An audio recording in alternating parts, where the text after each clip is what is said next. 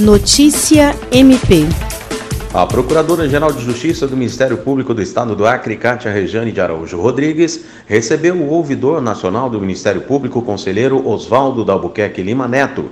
A agenda foi para tratar sobre os trâmites finais para a instalação da Ouvidoria da Mulher no MPAC, um canal especializado no atendimento de demandas relativas à violência contra a mulher. Segundo o ouvidor nacional, a Ouvidoria da Mulher é um canal alternativo especializado em atender demandas de violência doméstica, a fim de ampliar a rede de apoio a vítimas. A implantação se dará em regime de cooperação com o Conselho Nacional do Ministério Público CNMP e demais unidades do Ministério Público Brasileiro. A data de instalação deve ser definida em breve. William Crespo para a Agência de Notícias do Ministério Público do Estado do Acre.